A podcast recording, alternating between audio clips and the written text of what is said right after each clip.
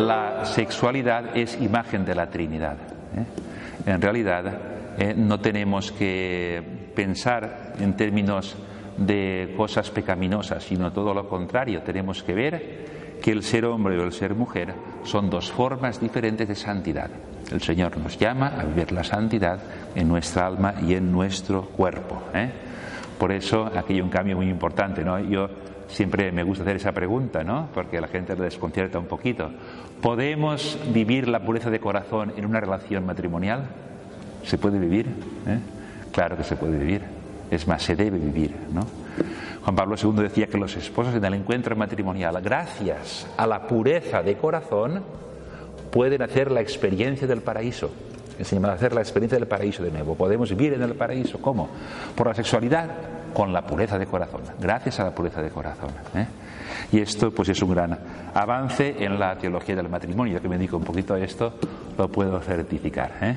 En realidad, todo esto ya viene desde la acogida de la encíclica Casti Nubi del Papa Pío XI y antes del Concilio Vaticano II. Ya hubo teólogos que hablaron de esto, pero sobre todo fue con la Gaudium et Spes, Concilio Vaticano II, cuando realmente esto dio un paso importantísimo. ¿eh? De tal modo que ya no hay oposición ninguna entre lo que es la institución matrimonial ¿eh? y la experiencia del amor conyugal para la teología clásica, para la teología de los últimos siglos, la institución matrimonial era fundamentalmente la institución para la honesta procreación y educación de la prole. ¿Eh? De tal modo que se interpretaba el objeto del consentimiento matrimonial como la mutua cesión del derecho a usar el cuerpo del otro en aras a la procreación. Claro, entendido el matrimonio así, ¿eh? es una iba a decir que es una caricatura ¿eh? de la experiencia de los esposos santos. No se trata simplemente de poder usar el cuerpo del otro, se trata de darse personalmente en cuerpo y alma. ¿eh? El matrimonio no es simplemente un contrato utilitario, sino es sobre todo un camino de santidad. De esto nos habla el Papa Juan Pablo II. ¿eh?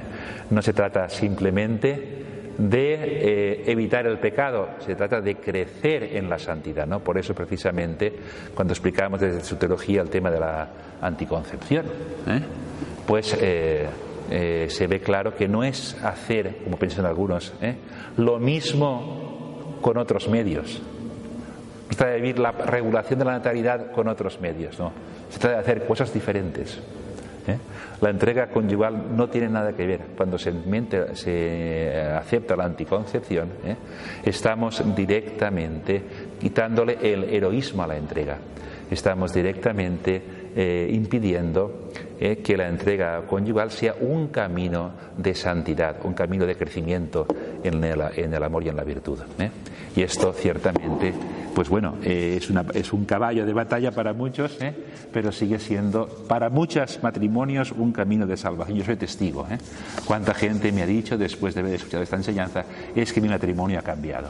¿Cuántas personas, incluso nosotros tenemos una expresión, ese es un niño del máster? Porque ciertamente la apertura a la vida, que es una bendición, va unida siempre a una santidad matrimonial.